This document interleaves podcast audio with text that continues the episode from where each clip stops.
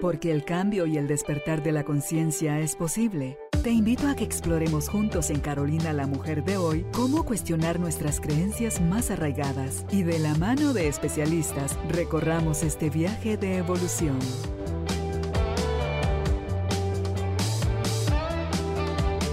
Este episodio llega a ti gracias al apoyo de Cemento Stark. Transforma tu vida, transforma tu casa con Cemento Stark. Bienvenidos.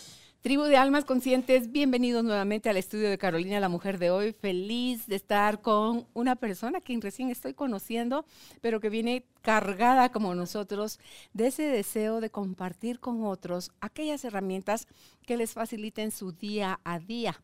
Y vamos a hablar sobre cosas que nos pasan de niños, de adolescentes y de adultos, los famosos berrinches. No me diga usted que como adulto no ha hecho una rabieta, un berrinche, no ha tirado algo, no ha roto algo, no le ha dicho una grosería a alguien, no le deja de hablar a alguien, no le somató la puerta. En fin, ¿qué cosas son las que tenemos dentro o por qué es que el ser humano hace berrinches?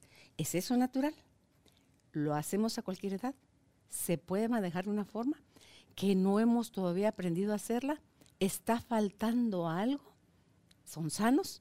Todo lo que a usted se le ocurra en cuanto a los berrinches nos va a hablar hoy Daniela Finkel. Ella es psicóloga, es especializada en life coaching y también en crianza consciente.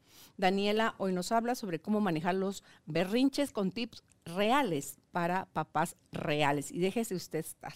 Si usted es de nuestra tribu de almas conscientes, Daniela, su Instagram también es para mamás conscientes. Y a su tribu se llama así, tribu Mamás Conscientes. Así que, Daniela, qué felicidad tenerte con nosotros eh, compartiendo tus conocimientos por primera vez acá en casa. Muchísimas gracias, Carolina, y gracias por tenerme aquí. Siempre es un placer para mí poder hablar de estos temas que para todos los papás son difíciles y para los niños aún más.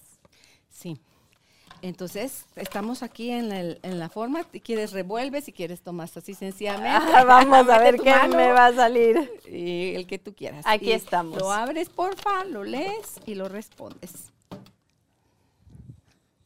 Ah, qué bonita pregunta. Dice, ¿a qué edad tuviste tu despertar de conciencia? Ok. Lindo. Yo creo que fue como a los 25, 26 años tuve mi despertar de conciencia justo antes de encontrar a mi esposo. Justo antes de encontrar a mi esposo. Algo surgió en ti que te llevó a ver, sentir, crear cosas diferentes. Sí, sí, sí. Tuve un, muy cortamente, tuve un pensamiento una mañana y dije, todo es tan abundante en este mundo todos los lagos son tan abundantes, los árboles son tan abundantes, los pájaros son tan abundantes. Y yo veía al, jardín de mis padres y decía, todo es tan abundante, ¿por qué estoy sufriendo? Y ahí fue donde empecé a cambiar mi, mentalidad, mi espiritualidad, mis emociones. Fue lindo. ¿Eh? Definitivamente. pregunta. Gracias por compartirnos con nosotros tu despertar. Y ahora pasemos ya al tema, que está relacionado con los berrinches para empezar, ¿podrías describir los que son y a partir de qué edad empieza un ser humano a manifestarlos o a verlos el adulto como tal situación, como un berrinche? Yo creo, Carolina, que los berrinches son, no creo, estoy segura, los berrinches son normales y realmente dependiendo de cuál sea la visión del padre, pueden surgir desde el día uno del niño. ¿Verdad? El niño tiene hambre, quiere amamantar, quiere tomar leche y empieza a gritar. En un momento en el que el padre no se siente cómodo, en un momento en el que el padre está nervioso, ya el niño empieza a manifestar ciertas necesidades, empieza a llorar por ende y se puede ya considerar un berrinche. Ahora, muchos padres también son un poco compasivos en esta primera etapa y dicen, no, pues mi hijo eh, al uno o dos meses de edad tiene la necesidad de comer, por ende está llorando. Entonces puede ser la visión de este padre que el berrinche empieza desde los dos, tres años. Entonces, ¿a qué quiero llegar? Que realmente es el berrinche o la palabra berrinche viene de una interpretación del padre. Porque ya ves que un padre puede considerar berrinche el que su hijo de un mes, dos semanas llore por leche, o puede ser un padre más compasivo que a esta edad lo esté perdonando un poco y ya no lo considere berrinche, pero que entonces el berrinche empiece desde los dos, tres años. Es como nosotros lo vemos. Pero siempre, siempre, siempre, y esto lo digo desde el inicio de, de esta conversación, siempre manifiesta una necesidad. Ok. Y es que cuando somos chiquititos no sabemos hablar. Nuestro único lenguaje es el llanto. Y lloramos en diferentes tonos, tan, tan diferentes que la mamá aprende a la hora de estarse relacionando con su hijo si es de hambre, si es de frío, si es de pañal, si es de soledad, si es de miedo, si es de... La mamá tiene esa conexión con el hijo que eh, ya luego uno, si estuvo atenta a los propios, puede como que también leer un poquito el lenguaje de otros niños y decir, mi gordo tiene hambre. Porque va acompañado de movimientos, de gestos, de, mm, persistencia, o de es un ratito, eh, de, saberse eh, atendido inmediatamente o, o bien olvidado eh, no se van a acordar de mí por más que berré y cuando se quedan dormidos, así en, y, solitos se apagan y cómo eso perjudica, Dani. Sí. Estoy contigo y me llama mucho la atención, Carolina, que tú también en la introducción y también ahora mencionas que el adulto también puede estar en berrinche. ¿sí? Y esto es completamente cierto y muy pocas personas lo tienen en consideración, especialmente los padres. Entonces, ¿a qué quiero llegar con esto? Que realmente, como dije antes, la palabra berrinche o el acto de un berrinche se juzga o se, se interpreta debido a cómo está el padre. Si el padre está en un modo compasivo, entonces ya no es un berrinche, ¿verdad? Es mi hijo tiene hambre, mi hijo tiene sueño, mi hijo tiene ganas de ir a jugar con sus hijos, con sus hijos, con sus hermanos, con sus amigos, ¿sí? Pero si el padre está en un modo no compasivo, completamente envuelto en sus propias emociones y el lloro o el grito del hijo lo está molestando, entonces ya es un berrinche. Entonces mi hijo, ¿cómo es que hace berrinches? Pero otra vez, siempre se manifiesta debido a una necesidad, ¿sí? Quiero dar este ejemplo desde el inicio porque creo que pone en contexto lo que estoy diciendo. Eh, una vez que fui madre, mi primera hija tenía dos meses y la niña no quería dormir, no quería dormir la siesta. Pero a mí me urgía que esa niña se vaya a dormir ya porque yo tenía un montón de cosas que hacer. Entonces, ¿qué pasa? Ella lloraba, lloraba, lloraba, lloraba, pero solo tenía dos meses, lo quiero recalcar. Y yo le decía, duérmete, duérmete, y ella no quería dormirse, por ende lloraba. Debido a que tenía dos meses, yo no la juzgaba como berrinchuda o qué tal berrinche me está haciendo. ¿Por qué? Porque al tener dos meses realmente ¿Qué es lo que la niña puede saber? Ella solo está llorando porque algo la está molestando. ¿Tu ansiedad puede ser una de esas cosas? Por supuesto. Sin embargo, ahora que tiene cuatro y llora de la misma manera que tenía cuando tenía dos años, dos meses, perdón, ahora que tiene cuatro años, es el tremendo berrinche que me está haciendo. ¿Por qué? Porque ya tiene cuatro años. Nosotros los padres tenemos otra percepción del niño de cuatro años que ya le podemos hablar, que según nosotros ya puede controlar sus emociones, mm. que según nosotros ya debería portarse bien, que según nosotros ya debería poder controlar sus, sus, sus, sus intenciones o sus, sí, sus intenciones, ¿verdad? Pero esto no es verdad. Mi hija de cuatro años es exactamente a como ella era a los dos meses. Simplemente mi falta de compasión hacia la necesidad que me está manifestando es lo que a mí me hace juzgar el acto del lloro y del grito como un berrinche a los cuatro años. Ok, ahí me dejas pensando una serie de cosas porque pienso, ¿qué pasa si es cierto, cuando tienes dos meses tienes un vínculo profundo con tu mamá y la requieres sí o sí, con urgencia? Total porque ya saliste del vientre y saliste del paraíso.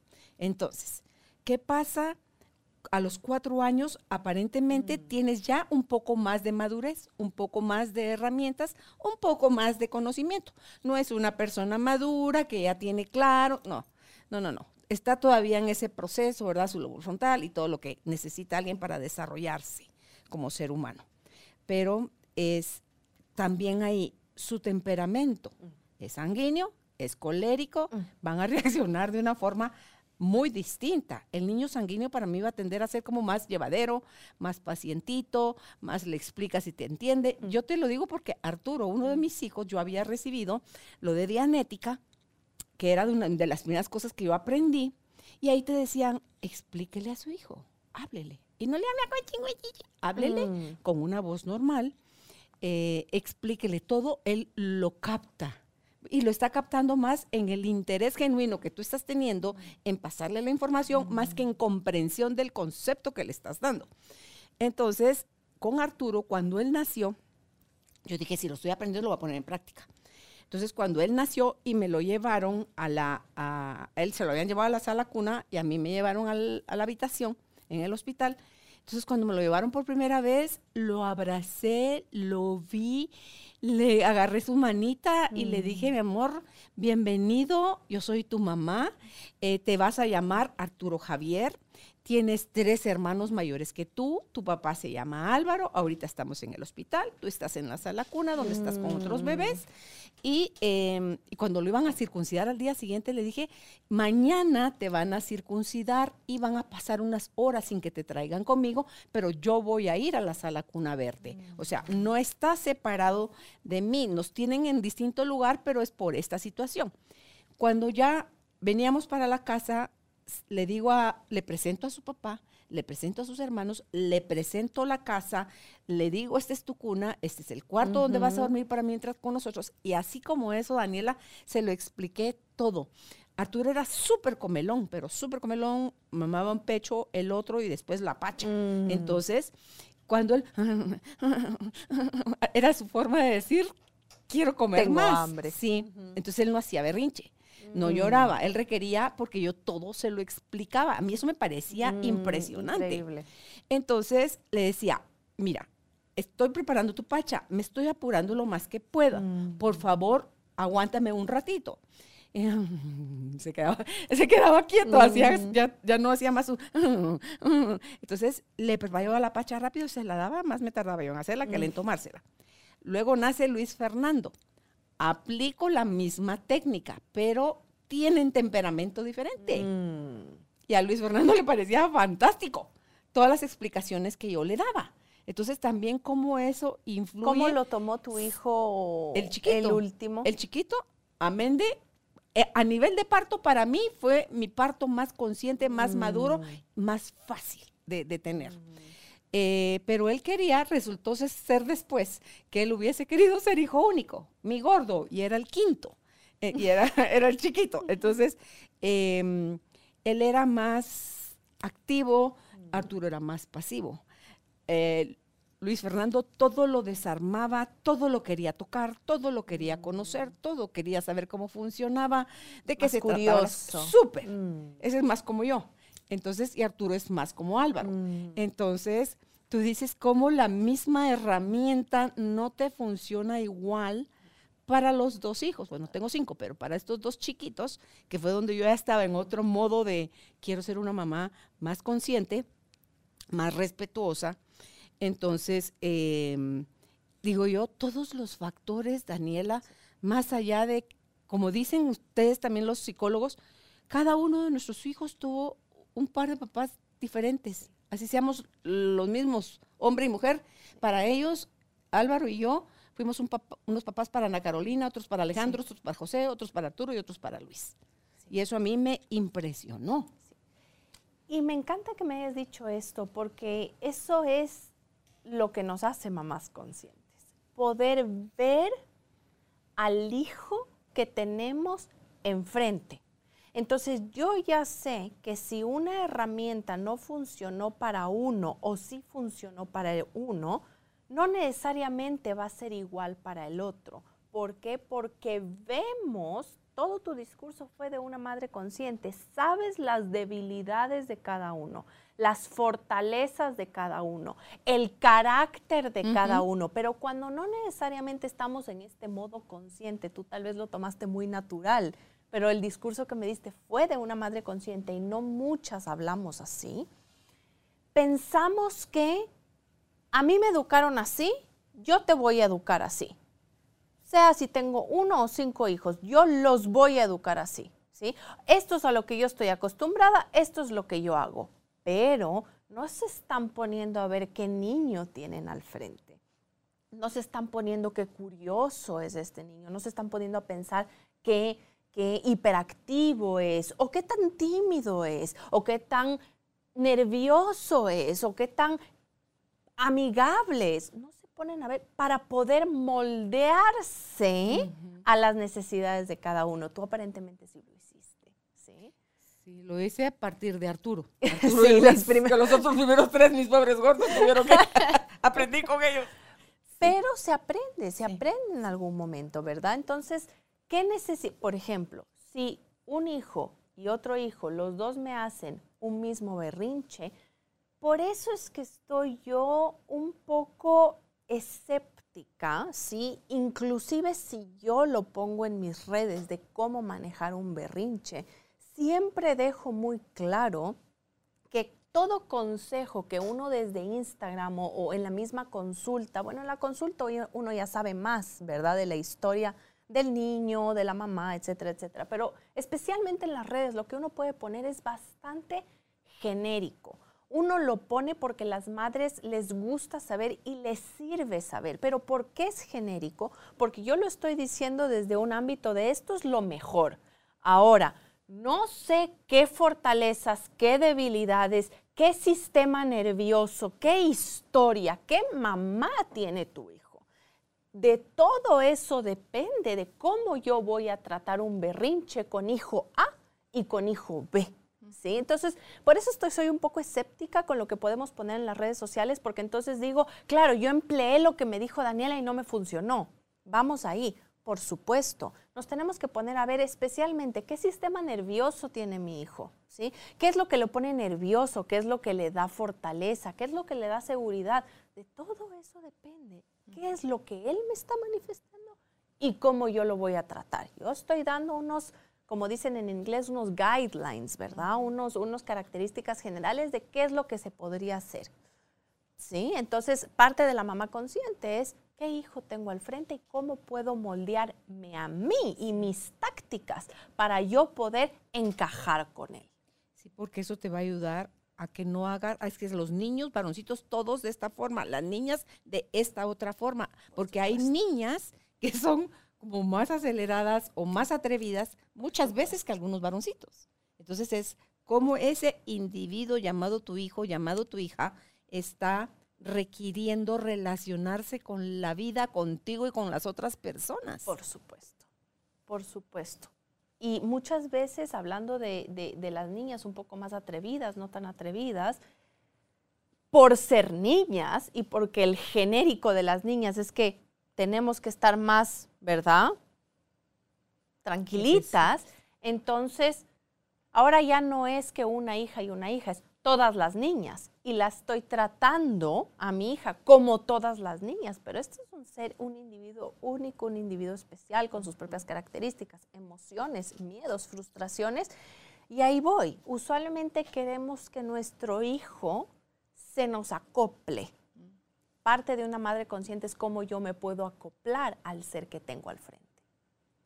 Sí, si no lo hacemos, vamos desde nuestras heridas, desde nuestros vacíos, nuestras necesidades no llenas, no satisfechas, a relacionarnos con los hijos y a reaccionar de la misma forma como nos daban paletazos, chancles. ¿Qué fue lo que a mí me tocó con los primeros tres?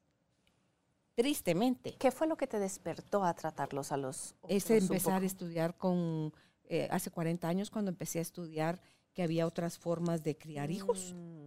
Entonces, eso no solo iba a beneficiar a mi hijo, sino que iba a beneficiarme a mí mm. como mamá. Claro. Porque a mayor relajada esté yo, a menos estrés, a menos exigencia me pongo yo a mí, porque es que son una serie de factores, Claro. Daniela, que, que te pones, y si no, el sentimiento de culpa.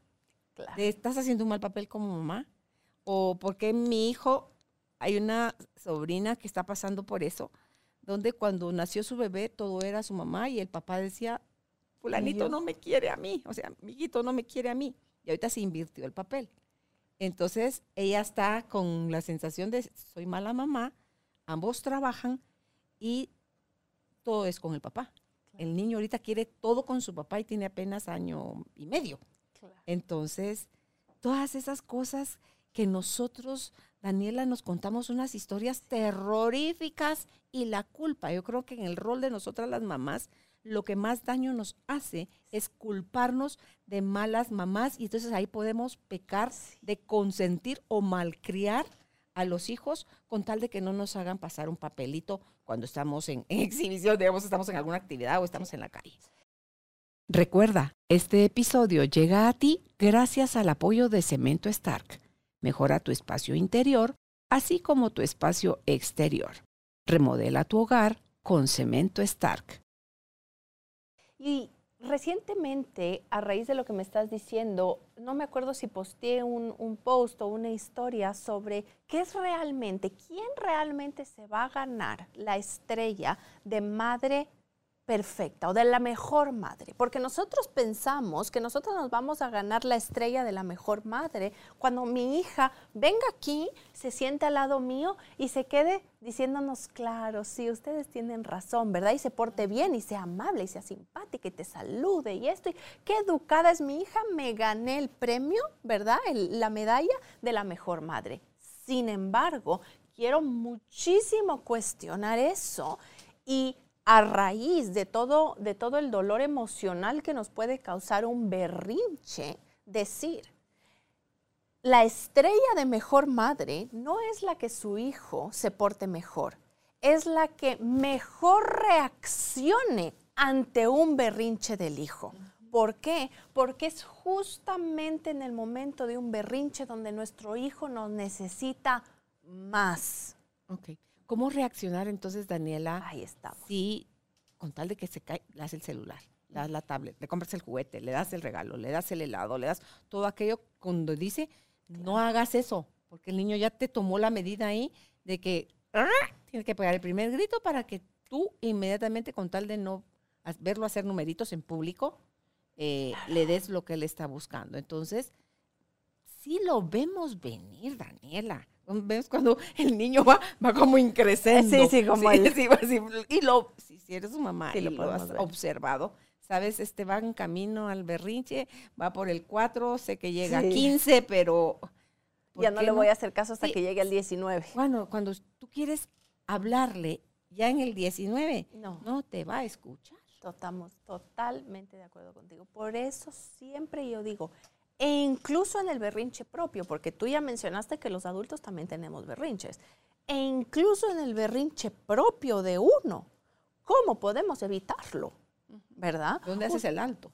Usualmente los niños hacen berrinche porque tienen hambre, porque tienen sueño, porque al menos a la edad de mi hija de cuatro años, hambre, sueño, hambre y sueño. Y por mi vida que lo he probado, que cada vez que mi hija está haciendo un berrinche y mi esposo quiere empezar a regañarla, yo mejor le meto una manzana en la boca, que coma y por mi vida que se tranquiliza. Y en el último vez lo he, hecho más como una prueba de, hey, voy a ver si de verdad tengo razón. Y se pone feliz. Entonces digo, ah, lo que tú tenías era hambre, ¿sí? me da ahí una, un- me da atención, me da curiosidad algo ahí por todo el sobrepeso que hay ahorita en el mundo. Ok. Mm. ¿Qué pasa si yo Tienes ante razón. una ansiedad, alguna tristeza, algún miedo, alguna emoción de mi hijo que me está requiriendo, tú dices que siempre viene de una necesidad? ¡Pum! Algo en la boca. ¡Pum! El famoso pepe, la pacha, la manzana, el chupete, la paleta, el bombón. ¿Cómo Tienes razón. asocio yo eso, Dani? Ah, y después, ¿será que cada vez que no pueda yo pregunta. manejar eso, me voy a querer meter algo en la boca? Es una muy buena pregunta. Creo que hay algo que distinguir entre lo que tú estás diciendo y mi ejemplo. Ok. Mi ejemplo es verídicamente de hambre. O sea, yo veo que son las 6 de la tarde. Ok. Sí. Eh, veo que hago un reca- una recapitulación en mi mente de cuándo fue la última vez que comió, ¿verdad? Digo, esta niña no sabe ni distinguir en su cuerpo de qué se trata el hambre, le voy a dar de comer. Antes de tratar de hablar con ella, ¿verdad? En el ejemplo que tú estás dando es, se está expresando una emoción, ansiedad, frustración, tristeza, y yo como padre, al no saber cómo lidiar con una sensación así por parte de mi hijo, prefiero mejor darle algo, ¿sí? Para que empiece a bajar esa ansiedad, darle un chocolate, darle una pacha, darle esto, ¿sí? Pero es una línea muy fina entre saber que tiene hambre, porque verídicamente son las seis de la tarde y la niña no ha comido ya, Y come a las cinco y media. está Claro, explotando, claro, claro. ¿sí? O tiene sueño. veo que niña está al frente mío y digo, algo le pasó en el colegio. Hablémoslo. Pero la cuestión es que con una niña de cuatro años no se puede hablar. Por ende, todo depende de con quién estemos hablando. Si ya, No, no se puede hablar, pero se le puede leer su cuerpecito, su lenguaje corporal. por supuesto, por supuesto, por supuesto, ¿sí? Sin embargo, cuando uno dice, me siento a hablar con él para ver cómo le puedo ayudar con su ansiedad, con su frustración, etcétera, etcétera, de 10 años para arriba, ¿sí? Siquiera. Tanto. Porque más abajo, ¿sí? Te pueden dar ciertas pautas, pero también les cuesta muchísimo interpretar el porqué de su emoción. Tal vez ni siquiera sepan cuál es su emoción, ¿verdad? No puedan formularte la palabra frustración, tristeza, ¿verdad? Entonces es más como la intuición de la mamá que viene ahí y empieza a solucionar el problema, digamos, entre comillas. Aunque el niño no tenga el, vola- el- el vocabulario o el raciocinio para saber el concepto de qué emoción la que lo está moviendo, yo creo que su cuerpo, que está en perenne comunicación con él, sí lo sabe. Por supuesto. Y, se- y te lo va a tirar en forma de movimiento, de Por reacción, de todo. supuesto. Por, su, por ende, la intuición de la mamá. ¿Verdad? La intuición de, ah, mira, mi hijo se está portando así, yo ya sé cuando él está como diciéndome ciertas cosas, yo ya sé cuando él está moviéndome la mano de tal forma, por supuesto. Ahí es donde la mamá, y otra vez volvemos al concepto, está viendo al hijo que tiene al frente, ¿verdad? Sabe cómo se manifiestan sus emociones, sabe cómo se expresa, sabe. Pero si es que ya de por sí nos tenemos que portar bien y ya de por sí en esta casa no se llora, no se grita, no se nada, ¿sí? Entonces estamos primero a todos tratándolos como un- una regla, no estamos viendo la, digamos, la, ¿cómo se dice? La lo único que puede ser cada mundo del niño, ¿sí? Y estamos también diciéndoles emociones afuera, las emociones son malas, ¿sí? Las emociones en esta casa no, aquí todos estamos bien y estamos felices, pero eso no quiere decir que el niño no lo esté sintiendo dentro, lo único es que lo calla, Claro. y lo calla. Y eso es desde chiquitos que empiezan, o sea, que aprenden a callar sus emociones y a darle más valor a lo que los otros les dicen. El niño corriendo, sudando, la mamá tiene frío y le pone el suéter al niño. Pero mami, tengo calor. Hay frío. Y se calla. Y se aguanta. Y si se lo quita, le pego. Entonces, tú dices, y una vez caché una niña que ya la mamá la tenía hasta el copete. Y le da una instrucción a la mamá, entre que dicen que nosotros a las mujeres subimos los ojos, ¿no? los, los trabamos y los hacemos pasar así como en arquito hacia arriba. Entonces dije, ok, ella no se atreve a hacer eso delante de la mamá porque capaz que le dan Claro. una nalgada, un jalón de orejas, lo que sea. Pero ya está hasta el copete Claro, de su mamá. claro. Y entonces vas, vas en ese fingir, uno, la mamá creyendo que está haciendo las cosas bien, dos, la niña soportando las, muchas veces son atropellos los que cometemos con los niños, y, y creemos que así los vamos a hacer dóciles, lindos, llevaderos, que todo el mundo les va a gust- a todo el mundo le van a gustar y los van a querer. No, pero de ahí viene tu cuerpito, tu cuerpecito a enfermarse. Y desde chiquitos. Antes los niños no padecían de gastritis. Digo yo, ¿qué está reprimiendo un niño para que tenga gastritis? Totalmente de acuerdo. Totalmente de acuerdo. Creo que es muy importante a raíz de lo de que estamos hablando del cuerpo, otra vez, cuestionar, ¿sí? ¿Qué es lo que realmente queremos? ¿Queremos un niño dócil que quiera hacerle estar bien a todo el resto del mundo? ¿O queremos un niño que sepa poner límites cuando en su cuerpo algo no se sienta bien? Y muchas veces cuando le decimos, no digas eso, no hagas eso, tienes que hacer esa otra cosa. Y con el simple ejemplo del saco y del frío, ¿sí? Es decir, el niño le hace caso a su cuerpo, lo cual los adultos no hacemos. Le hace caso a su cuerpo y le dice, mamá, no tengo frío. Pero al yo decirle, te pones y te callas, pensamos que lo estamos haciendo por su bien, por supuesto, porque no queremos que le dé gripe, ¿verdad? Pero realmente el hacerle bien es enseñarle desde pequeña edad a escuchar su cuerpo y respetarlo. Porque ese mismo no tengo sueño, o sea, no tengo frío, ding dong, ding dong, no tengo frío, va a ser el mismo ding dong que suene después cuando dicen ding dong, mi jefe me está tratando mal. Ding dong, ¿sí? Mi esposo me está maltratando. Ding dong, mi hija me está faltando al respeto. Entonces ahí es donde viene el niño, que después va a ser un adulto, a poner el límite. Pero como queremos que sean, que sean dóciles y que le hagan bien a todo el mundo y que más bien se callen para que no incomoden a nadie, entonces va a ser el mismo ding dong que no va a sonar cuando el jefe lo esté maltratando, que no va a sonar cuando el esposo lo esté maltratando, que no le va a sonar cuando la hija le esté respetando. Por ende, una persona que no sabe poner límites. ¿Sí? ¿Hace sentido todo el...? Totalmente, totalmente. Y es ahí donde aprendimos cómo nos enseñaron a, o sea, desde pequeños nos enseñaron el molde de cómo debería ser eso a, futuro. Claro. Pero lo bueno que más allá de que si nos reprimimos o nos enseñaron a reprimirnos, hoy como adultos tenemos la responsabilidad de salir de esos patrones.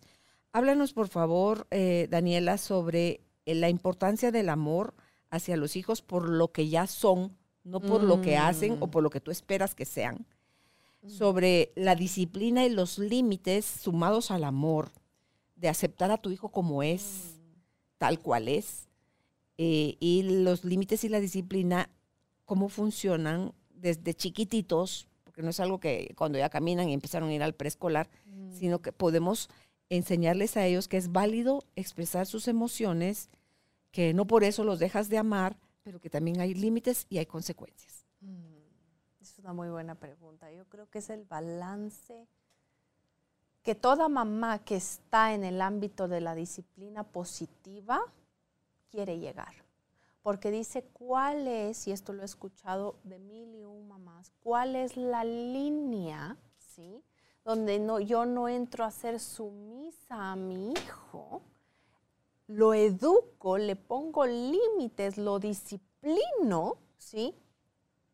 Pero con conexión emocional, con amor. Y es una línea tan fina y si yo tuviera una pastillita para darles a todas y que de una vez entendamos este concepto y lo podamos aplicar, sería excelente, pero realmente yo creo que llegar a ese balance viene de una profunda aceptación propia. Y muchas mamás me van a decir, Daniela, que a muchas les digo, me dicen, ¿qué? Solo dime cómo tratar a mi hijo. Viene de, un, de un arte tan abstracto de conocerse a uno mismo, que es ahí cuando empezamos a, aceptar a nuestro hijo tal cual es. Si todo viene de uno. Y una vez escuché, y no me acuerdo si fue de Shefali, em, que dijo, a raíz de cómo tú te aceptas a ti misma, empiezas a aceptar a tu hijo. A medida de cómo tú no aceptas a tu hijo, es solo un espejo de cuando tú no te aceptas a ti mismo. Me di cuenta en mi propia vida, mucho antes de estudiar crianza consciente, de que a raíz que yo sanaba mi propia niña interior, podría, podía tratar, tratar con aún más genuinidad bien a mí porque muchas veces, y eso es lo que trato siempre de decir en mis redes, queremos mejorar la relación con nuestros hijos sin primero mejorar la nuestra con la nuestra, o sea, la nuestra con, uno mismo, y con la crianza que nosotros tuvimos. Y siempre el solo tratar de mejorar la relación con mi hijo, ¿sí? Va a tener un tope. ¿Por qué? Porque yo tengo heridas, yo tengo patrones, yo tengo creencias, yo tengo traumas, ¿sí? Que si yo no los voy sanando, se los empiezo a pasar a mi hijo. Muy inconscientemente se los empiezo a pasar a mi hijo. ¿Por qué? Porque ya el de por sí, el trauma de que yo le estoy creando, al no aceptarlo tal y como es, es porque a mí no me aceptaron tal y como yo soy. Pero si yo empiezo a sanar eso, y como tú dices, tenemos la responsabilidad de hacerlo ya como adultos, empiezo a sanar eso, no hay forma alguna en el mundo que yo lo siga tratando hacia mi hijo. ¿Por qué? Porque yo no me estoy tratando hacia mí, porque yo ya estoy sanando mi niña interior que tanto me trataron así, porque yo ya no me hablo hacia mí misma. No hay forma alguna de que lo sigamos pasando de generación en generación. Entonces realmente la disciplina positiva se va dando de manera tan natural, pero cuando uno empieza a sanarse uno mismo. Totalmente. Y vale la pena, lo mejor que puede hacer uno por sus hijos es sanar uno sus heridas, el mejor regalo. Como papá, si estás casado y están criando entre los dos a los hijos, sean ustedes felices, ámense y respétense, porque ese es el mejor ejemplo que les pueden dar a, los hijos. Te escuchaba y pensaba en, en Marian Rojas, la psiquiatra española, mm. que habla sobre encuentra tu persona vitamina.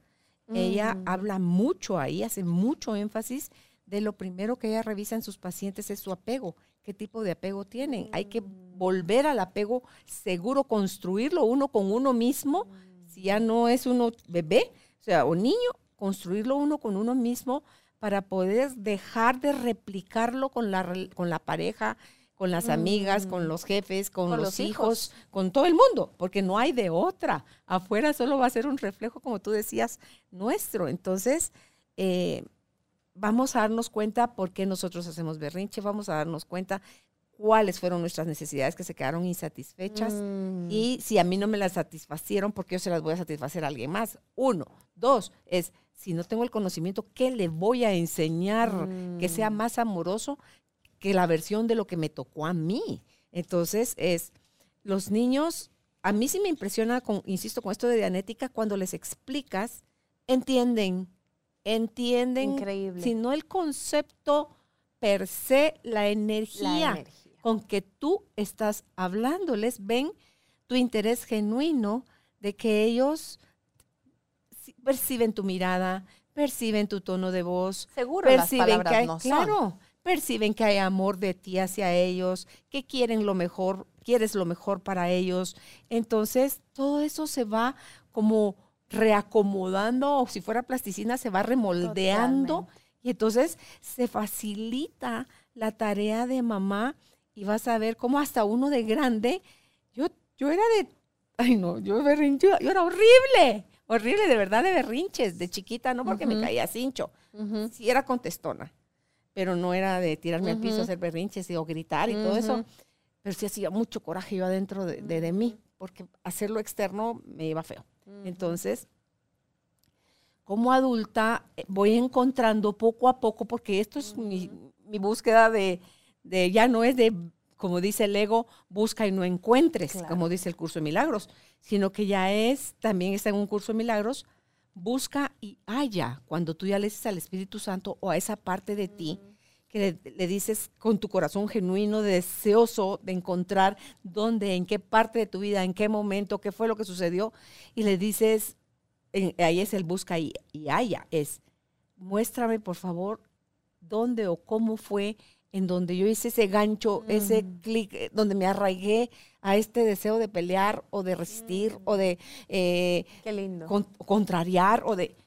Porque es es muy feo lo que se sufre, Daniela. Es, es, es que no puedo ni describirlo de, lo, de la impotencia que sientes cuando has sido de pequeño muy limitado, muy cállate, porque yo lo digo y punto, y aquí las cosas se dicen, y mientras vivas en bajo mi techo, y toda esa rigidez con la que muchos al día de hoy siguen siendo educados, y en mí, que tengo 63, fui educada en, en su momento, digo yo, si de verdad los papás y las mamás supiéramos el daño que les estamos haciendo a los hijos, cómo estamos marcando su corazoncito y eh, no hay nada que no se pueda reparar. Sí se puede reparar, o sea, si ya, si ya la regamos o ya la regaron con nosotros, sí se puede reparar, pero no es el chiste andar reparando personas rotas cuando es más fácil crear con amor, con paciencia y con respeto. Estoy completamente de acuerdo contigo. Sin embargo, creo que muchas mamás saben lo que tú estás diciendo, Carolina. Tienen, no creo, lo sé, de tantas mamás con las que he hablado, veo una constante que es en la mamá moderna una cierta intuición de que algo podría estar mejor en la relación con sus hijos. Por ende el auge de la disciplina positiva, por ende el auge de la, de la educación con conciencia, ¿verdad? Que todas queremos saber y todo, porque no queremos vivir con la culpa de haber hecho, haber hecho algo malo con nuestros hijos y de haberlos dañado porque no queremos romperlos, ¿sí? Porque ya vemos en nosotras, ¿sí? Ciertas, ciertos desfases.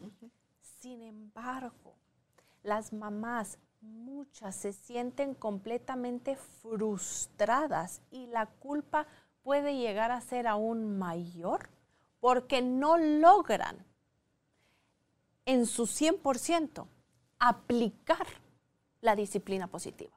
Entonces quieren tratar con amor, ¿sí? Quieren tratar con respeto, lo quieren hacer y leen libros y siguen cuentas y escuchan podcasts pero cuando el niño les rebasó la paciencia, ¿sí?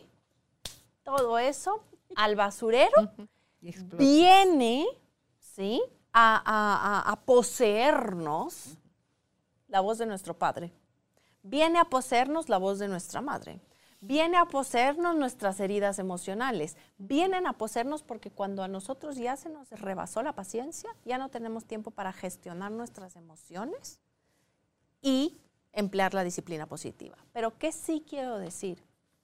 Hay una solución a todo esto que es la crianza consciente, es decir, cómo yo me estoy criando a mí misma, cómo yo estoy lidiando con mis propias emociones, cómo yo estoy haciéndome consciente de qué es lo que yo viví y cómo estoy sanando para aún así cuando me rebasen la paciencia, yo sí pueda tener en mente la disciplina positiva, la disciplina respetuosa, la crianza respetuosa. Sí lo puedo tener en mente, sí es factible al 100% tratar a nuestro hijo así, si es que lidiamos con nosotras primero. Si no, otra vez, siempre va a haber un tope. Siempre va a ser, voy a emplear esto, voy a emplear lo que me dijo Daniela, voy a emplear lo que me dijo este libro, voy a emplear, voy a emplear hasta que como no nos sale tan natural, ¿sí? Porque no fuimos así criadas, todo se va a la basura. Otra vez, no me quiero repetir. Ah, sin embargo, si yo voy sanando aquí adentro lo que a mí me hicieron, ¿sí? Se puede hacer esto de una manera mucho más fluida, mucho más natural. Requiere práctica. Mucha. Conciencia ya me volví a retroceder. No importa. Mucha. Otra vez, no es lineal. Claro. Es espiral. Y, no importa que sientas en un momento dado que retrocediste y que mandaste todo a la tiznada. No importa. No vas a volver a empezar de cero. Ya llevas un camino recorrido de, soluciones, de ayuda, de más amor de ti para ti, de más paciencia, de más poquito a poco vas creciendo, madurando y, y dándote cuenta porque entonces eso ya vas a ver en las conversaciones, hasta en las conversaciones que tienes con tus hijos, con las personas, con la pareja, con todo el mundo, donde le dices, mira, me acabo de dar cuenta de esto, no quiero más eso en mi vida, ayúdame. Eh, una palabra, a mí me encanta la palabra clave que uso con mis nietas, mis nueras, mi marido y con las personas con las que he hecho este tipo de convenios es la palabra rosa. Mm. Si ves que me estoy, ayúdame, yo quiero ir siempre eh, conectándote con una mm. versión más amorosa de mí misma. Si me ves siendo incongruente, solo dime la palabra rosa, que para mí es mi recordatorio. Y entonces en ese momento, ¿qué es mi ofrecimiento o mi compromiso? No entrar a argumento, a rebatir ni a justificar, no, es, me lo están haciendo, yo pedí la ayuda, me lo Mm. están haciendo el- el- la palabra rosa. Porque no se siente necesariamente cómodo. Exacto, entonces solo guardar silencio en ese mismo momento, Pausa. ¿sí? Dejar de sacar hacia afuera y voltear todo hacia adentro, porque todo eso se hace despacito. Y te das cuenta, porque la verdad no te toma mucho tiempo darte cuenta que la estás regando. Cuando estás ofuscado no lo ves, pero cuando ya te hicieron, el, te sacaron la bandera roja, que tú pediste, sácame bandera roja cuando veas que estoy regándola. Sí. Entonces, y como no vas a entrar a justificar ni a atacar ni a... Ching, o sea, si se queda uno así de, sí es cierto. Entonces tú dices, lo siento, Me encanta. o no estoy en este momento, dame chance. eh, y ahorita con los emojis dice uno hasta manda una carita roja, que soy como la, la diabla, pero sin palabras, ya sin, sin otras reacciones viscerales, Daniela, que eran, entonces digo yo, qué bonito, porque yo me estoy dando cuenta, ya mis hijos todos son adultos, mis nietos ya van por ese camino también, entonces es cómo yo puedo gobernarme, gestionar, abrazar, dejar de negar y de resistir mi sombra, porque es parte de mí. Y entonces dice uno, sí, cada vez te vuelves menos pesado, menos payaso, menos malcriado, menos abusivo, insolente. No, sino que te vas volviendo más, más callado, más Mm. comprensivo. Es como que se va limpiando el cristal Me encanta. de tus ojos, como que se va limpiando los oídos, como que se va limpiando tu cerebro. Me encanta. Y tú lo has dicho esto de manera muy general, digamos, general, no específicamente en cierta área de tu vida, ¿sí? Pero es exactamente lo que las mamás pueden hacer dentro de la crianza y todavía si lo queremos hacer aún más específico, dentro del cuadro de un berrinche. ¿Por qué? Porque si tan solo la mamá pudiera dejar de regañarlo, pudiera dejar de responderle, pudiera dejar, y no en son de ignorarlo, sino en sol de voltearme a ver a mí antes de empezar a gestionarlo a él. Es como las mascarillas del avión. Primero uno y después el otro. Entonces, muchas veces, y esto muchas veces te digo, casi todas las veces, la mamá entra en modo berrinche igual que su hijo. Entonces están dos personas en berrinche y me vienen a mí a decir, Daniela, ayúdame a gestionar el berrinche de mi hijo. Sí, está, está bien, lo vamos a hacer, es parte, es parte de la moneda y es parte de la crianza saberlo gestionar. Ya te pusiste tú la mascarilla, ya viste tú tu berrinche, entonces es poder pausar, no en son de ignorarlo, sino en son de volte- voltearme a verme a mí y decir, hey, a este punto de la discusión con mi hijo, ¿dónde estoy yo? ¿Dónde estoy yo? ¿Qué estoy sintiendo yo? ¿Cómo me puedo mejorar yo? ¿Cómo me puedo quedar callada yo por un solo segundo para verme a mí antes de empezar o a regañarlo o a juzgarlo o etiquetarlo de que no me escucha, de que es un rebelde, un desobediente? Pausa. Hey, puede ser que sí sea un rebelde. Está bien, ¿sí? Pero primero, en esta parte de la discusión, ¿dónde estás tú? Y es lo que tú dices, me quedo callado, me volteo a ver a mí misma, ¿sí? Y es exactamente lo que una mamá consciente hace. Otra vez, nadie está diciendo que no hay que gestionar el berrinche del niño, por supuesto, porque nosotras somos las responsables de que el niño empiece a desarrollar su cerebro a raíz de un berrinche. Pero no lo vamos a poder hacer nunca si primero nosotras no nos volteamos a ver a nosotras mismas y vemos en qué punto del berrinche estamos también nosotras. ¿Mm? Totalmente. Entonces eso es Doy muy fe de eso. ¿Verdad? Doy fe de eso. sí. Yo Sí también, funciona, sí yo funciona. también. No me sale siempre, pero yo también. Sí, sí, sí, sí. No sale siempre, eso Sí. también es mucha autocompasión, Pero ¿verdad? sigue, sigue persistiendo, o sea, Es lo que tú dices. no es que Persiste. estoy retrocediendo. Es Sí, que yo ya no sí. estoy donde estaba hace cuatro años, cuando nació mi primera hija. Eh, puedo retroceder una semana, no voy a retroceder cuatro años, ya tengo un trayecto. ¿Mm? Es cuestión de volver a la rueda y seguir rodando. Y fíjate que si fuese la, si se percibiera como que un gran retroceso, dicen, ay, no retrocedí horas, retrocedí un año. Es que algo más se sumó a la herida de la que ya Mm. eras consciente. Me Entonces, encanta. revisa otra vez también dentro de ti qué otro, qué otra monería se adhirió a las cosas a las que tienes que trabajar en ti.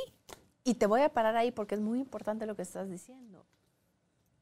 El niño nos despierta en nosotros nuestras heridas. Tú lo dijiste muy naturalmente, pero hay que recalcarlo. El niño nos, nos, nos despierta en nosotras nuestras heridas y nosotras sanamos. Y viene otra reacción del niño que viene a, a adherir una partecita más de la herida a lo que nosotras sanamos, pero es la metáfora de la cebolla ya sané uno y quité una parte, pero viene otra reacción del niño y me muestra otra capa y yo sigo sacando la capa. Entonces no es retroceso, es más bien varias capas a mí misma, a mi ego, a mi, ¿verdad? Todo lo que está cubriéndome a mí.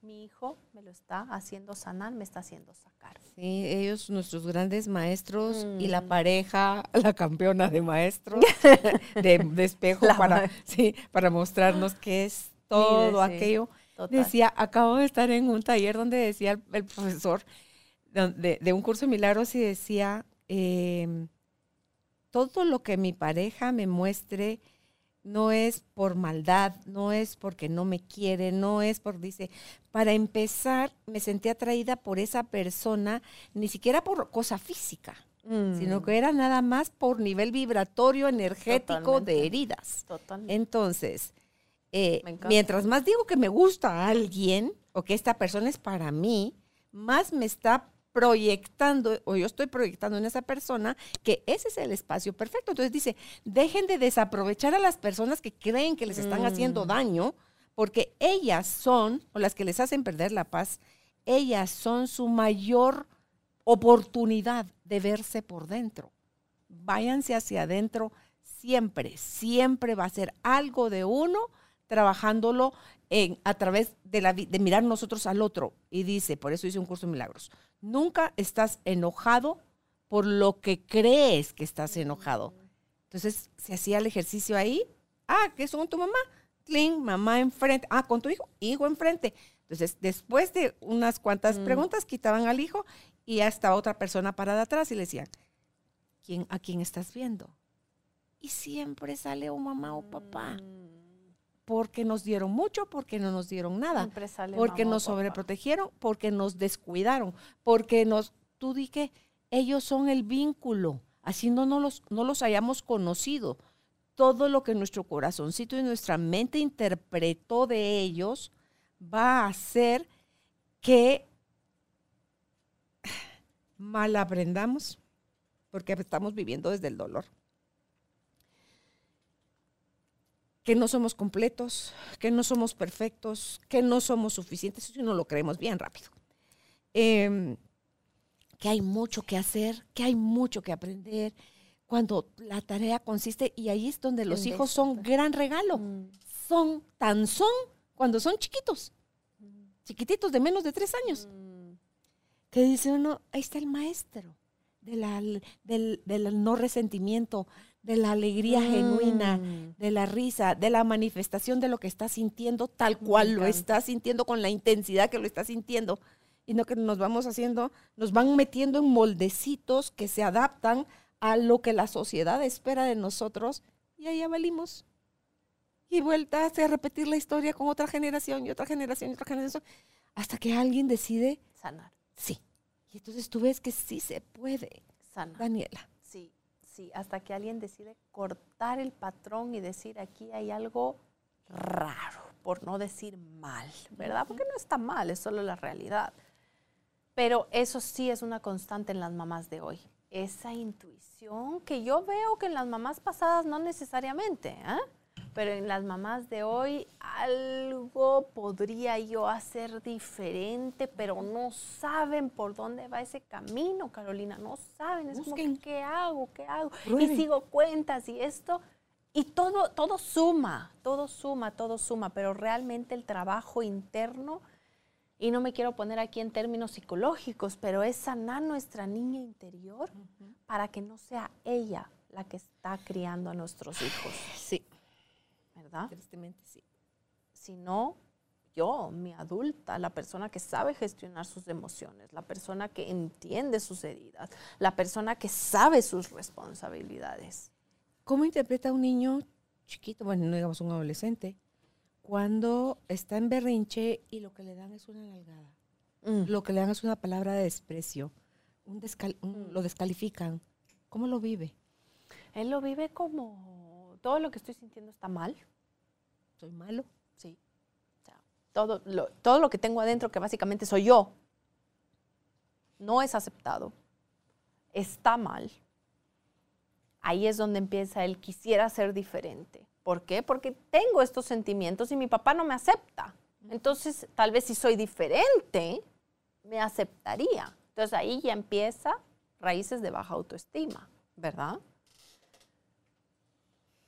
Empiezan a pensar que así es como se maneja un conflicto. Si es que yo agredo físicamente a alguien, entonces ese alguien se va a callar, porque mi papá me agrede, por ende yo me callo. Entonces mi amigo, ¿sí?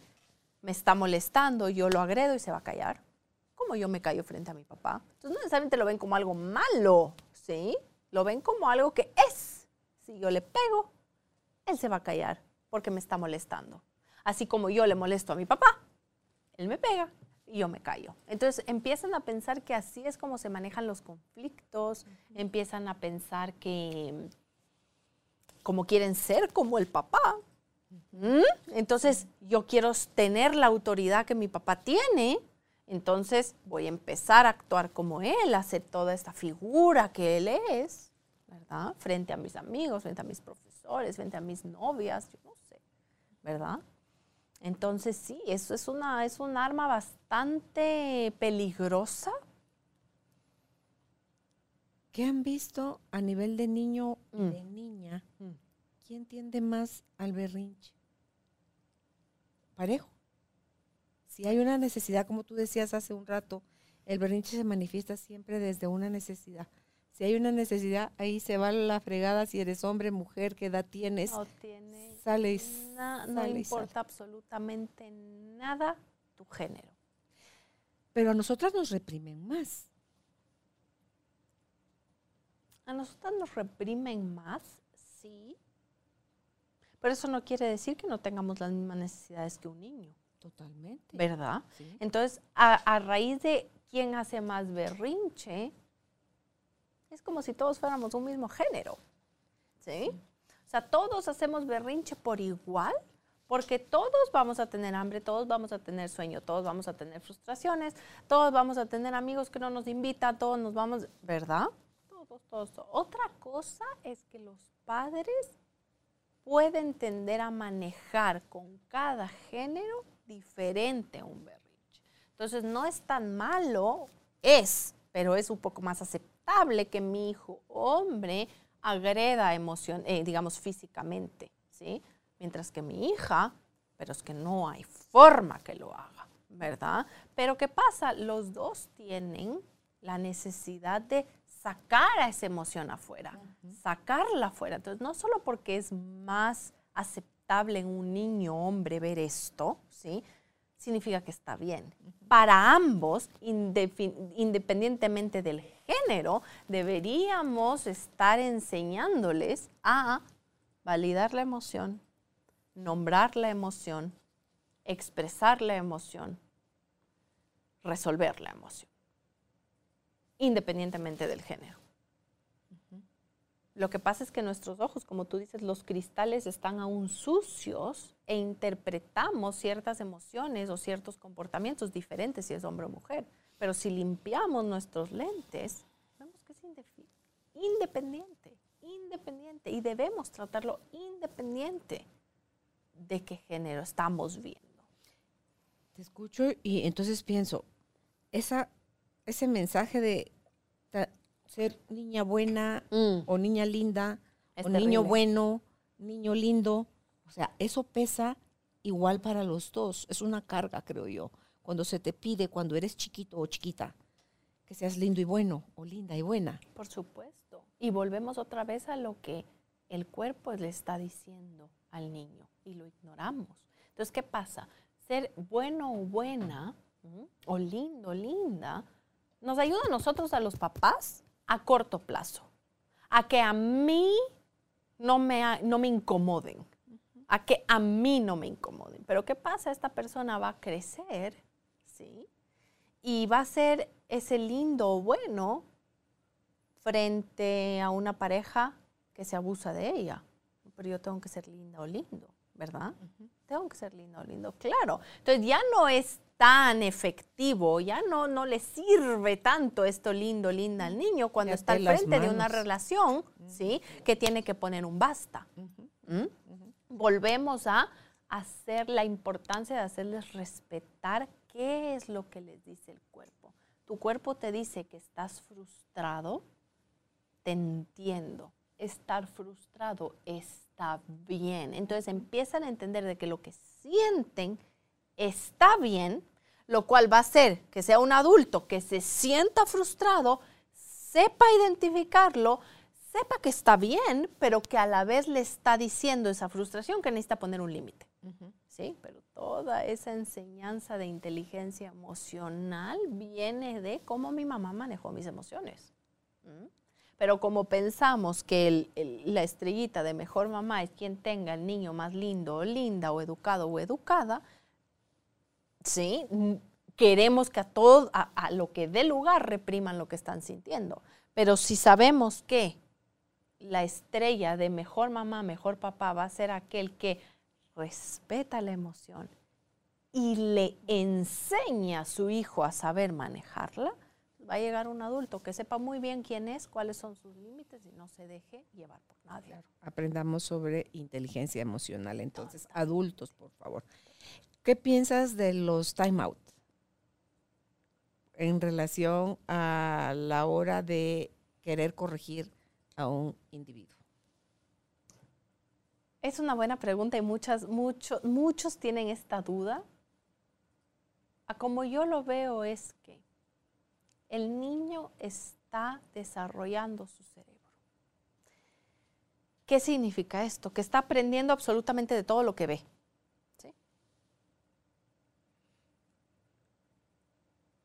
La herramienta principal por la cual el niño aprende es imitando.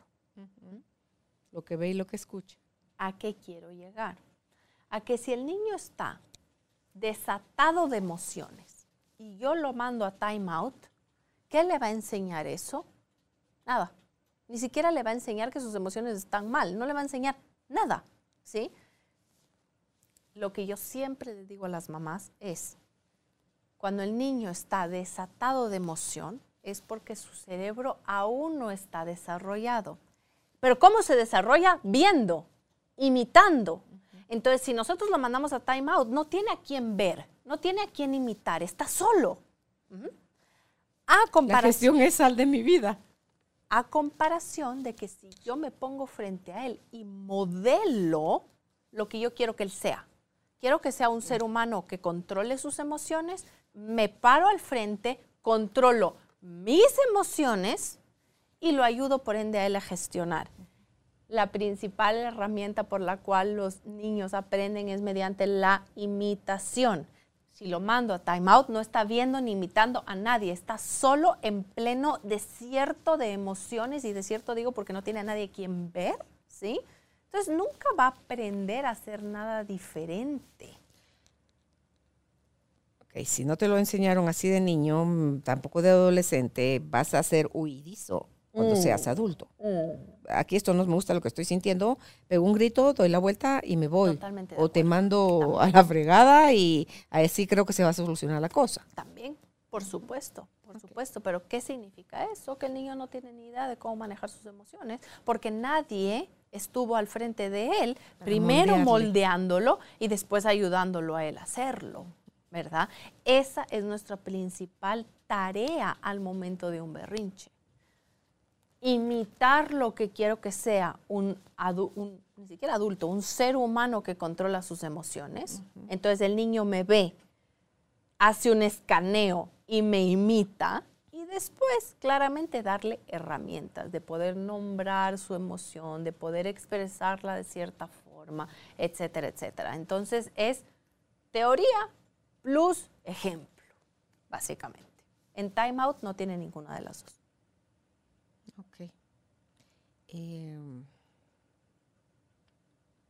y no te queda, es que sí, es que no te queda de otra que si quieres hacer un mejor papel del que estás juzgando que hicieron contigo, Ajá.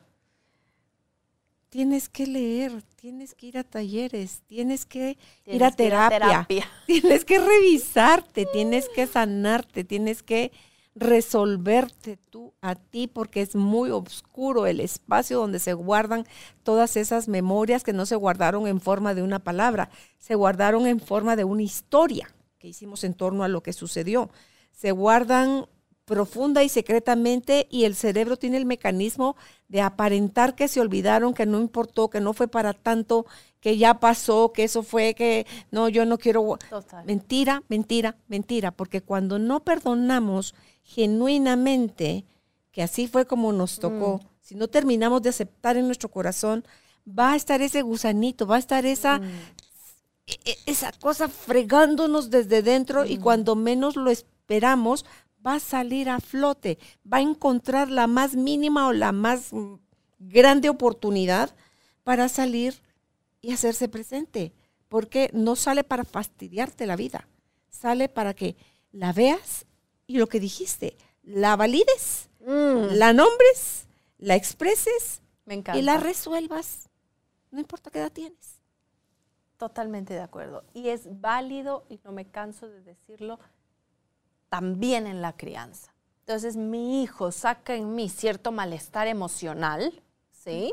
Mi hijo, no es porque él me está molestando a mí o quiere fregarme a mí la vida o quiere ser desobediente. No, el niño simplemente está siendo niño. El niño también te está diciendo, Es no espejo. quiero, si quiero. Si Es un espejo. ser humano como cualquier otro muy complejo, pero ¿qué es lo que está sucediendo en mí? Es esa emoción, ese gusanito que tú lo llamas, que está saliendo, que quiere ser validado, sanación de la niña interior, cómo me estoy hablando, me estoy validando, me es- estoy expresando.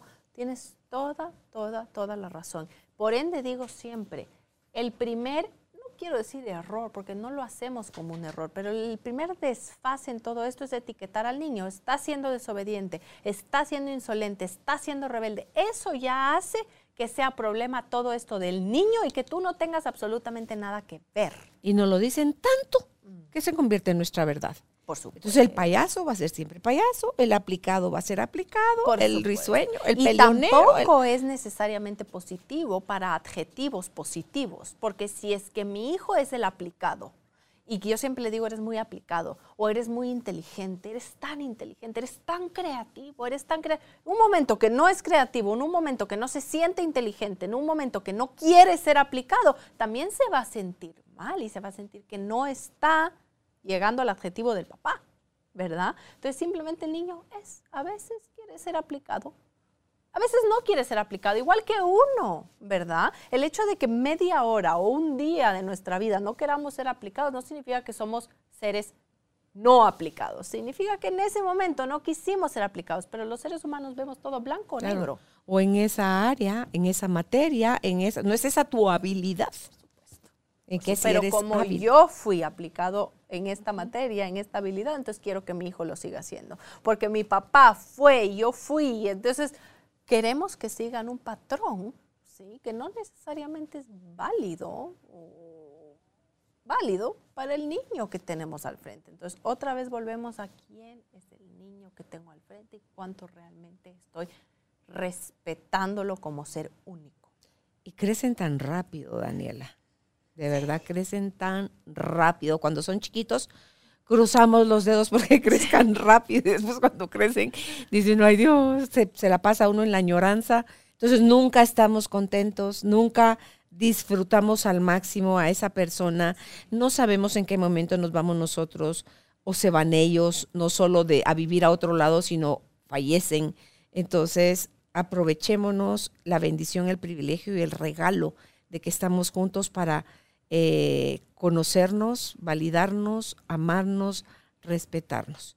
Ya para cierre, Daniela, eh, si yo te pidiera a ti qué consejos tres que consideras son los más importantes para un papá y una mamá que por su falta de tiempo, sus propias heridas de niñez, su desconocimiento, su todo, pudieran ser como que valiosos en, en este podcast, que les quedaran a ellos como reflexión. Llegamos a ti gracias al apoyo de Cemento Stark. Optimiza tu espacio para tu nuevo estilo de vida. Remodela tu hogar con Cemento Stark. Me encanta. Yo creo que el primer consejo que les daría es, aunque no les salga natural, practiquen la autocompasión. Porque somos padres, pero a la vez somos seres humanos. Y aquí no se trata de quién es el padre perfecto, se trata de quién es el padre que más ha podido aprender de su hijo. ¿Sí? Eso hace que ya de por sí la autocompasión venga en juego. No es la exigencia de qué tan espectacular padre puedo ser y qué tanto le doy a mi hijo, sino es la la autocompasión de decir, hey, estoy aprendiendo, yo también soy ser humano. Mm, mm. Y ahí es donde viene un cambio de energía que aunque nosotros no seamos perfectos, nuestros hijos se van a beneficiar de nosotros. Aunque nosotros no seamos perfectos, nuestros hijos se van a beneficiar de nosotros si tan solo fuéramos autocompasivos con nosotros mismos, porque nuestra energía ya empieza a ser la del amor la de la compasión, la de la aceptación. Con uno mismo, ojo, siempre primero con uno mismo, para claramente después hay un, un, resultado adherido, que es que lo vamos a tratar exactamente igual a nuestro hijo y eso lo va a beneficiar a él también. Totalmente. Dijiste algo clave de ese primer punto, estoy aprendiendo. Yo estoy aprendiendo a ser mamá, él está aprendiendo a ser hijo, él está aprendiendo a ser hermano, si es que ya tiene hermanitos mayores. Él está aprendiendo a ser amigo, a ser primo, a ser, nieto, a ser... No, es, un, es que de verdad la vida es un constantum, dijera el otro, aprendizaje. Y nos lo tenemos que recordar todos los días, inclusive yo hasta me da risa, que me da saliendo de, viniendo aquí, pensé que le había roto la vida a mi hija porque la dejé en un campamento que no se quería quedar. Pero es blanco-negro, no es blanco-negro. Es si no se la pasa bien, fue solo un día de su vida y también fue un aprendizaje para mí. Entonces, si yo me quiero poner la estrellita de la mamá perfecta, puede ser que cometí un error, pero si yo me pongo la estrellita de una mamá primeriza, que no necesariamente tiene que seguir mucho su intuición, ¿sí? Viene entonces la variante de la autocompasión, que cuando yo me ponga al frente de mi hija sintiéndome así, aun si es que cometí un error, me va a perdonar mucho más fácil porque va a ver que todo esto es genuino. No importa qué hacemos o qué no hacemos, importa qué tan genuinos somos con nosotros mismos y qué tan genuina puedo ser con ella cuando la vuelva a ver. Y pedirle perdón en todo caso. Segundo consejo.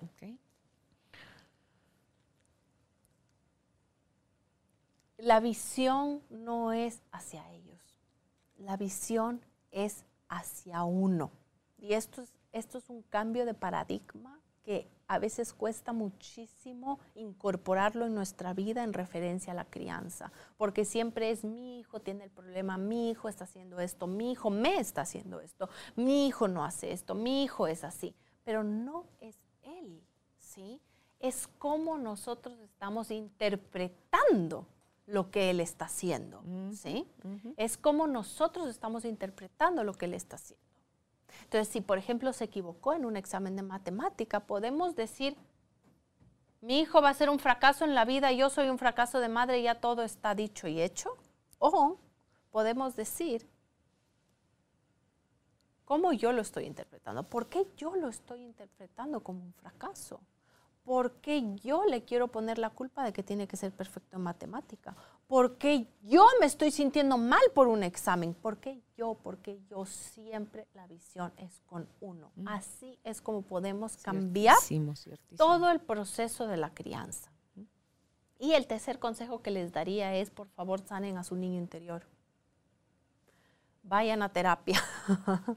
Lean, como tú dices, escuchen, instruyanse. ¿sí? Pero si no sanamos a nuestro niño interior, va a ser este niño, esta niña, la que está criando a nuestros hijos. Entonces es un niño criando un niño. ¿sí? A menos de que nosotros hagamos todo un proceso de sanación interno que suena como si fuera el gran proceso. Y por ende la gente no lo quiere hacer. No es así, es un proceso que sí, dura toda la vida, pero es pasito a pasito, mucha autocompasión. Otra vez, es así como vamos a poder cambiar y realmente, genuinamente, criar a nuestros hijos de diferente manera de como nos lo han criado a nosotros. Totalmente. Y ya sea que nuestros hijos o hijas en un momento dado manifiesten un berrinche o veamos a los hijos de alguien más mm. manifestar un berrinche, vamos a ser tan empáticos, mm. a comprender tanto de, de, de, de dónde, de qué zona o qué están sintiendo tanto los papás como los hijos, porque uno ya lo interiorizó. Y es como que, ah, esa película ya la vi sé qué es, cómo se siente, de qué se trata y en qué termina. Entonces, vamos a poder ser más respetuosos también de los procesos de los demás. Me encanta. ¿Verdad? Me encanta. Así que eh, gracias Daniela por haber aceptado nuestra invitación. Feliz, Me encantó la conversación, muchísimas gracias. Feliz de conocerte y del trabajo que estás haciendo. Si alguien considera que Daniela es quien le puede ayudar a manejar mejor estos estallidos de, comportamiento en sus hijos o sus hijas, más allá de la edad que tienen, o sus propios estallidos emocionales, la contactan en Instagram como tribumamás.conscientes. Les repito en Instagram, tribumamás.conscientes. Así que gracias tribu de almas conscientes, gracias por ser parte de, nuestro clan. Eh, suscríbanse si les gustó este episodio eh, dele like y si considera que le puede servir a alguien más, compártalo. Será hasta un próximo encuentro. Que estén muy bien. Chao. Gracias por ser parte de esta tribu de almas conscientes. Recuerda visitar nuestra página web carolinalamujerdehoy.com.gt para más información de estos temas y de nuestros invitados. Tenemos más programas, blog, libros, talleres, tienda en línea y material exclusivo para quienes se suscriban. Encuéntranos en redes sociales como Carolina la Mujer de Hoy.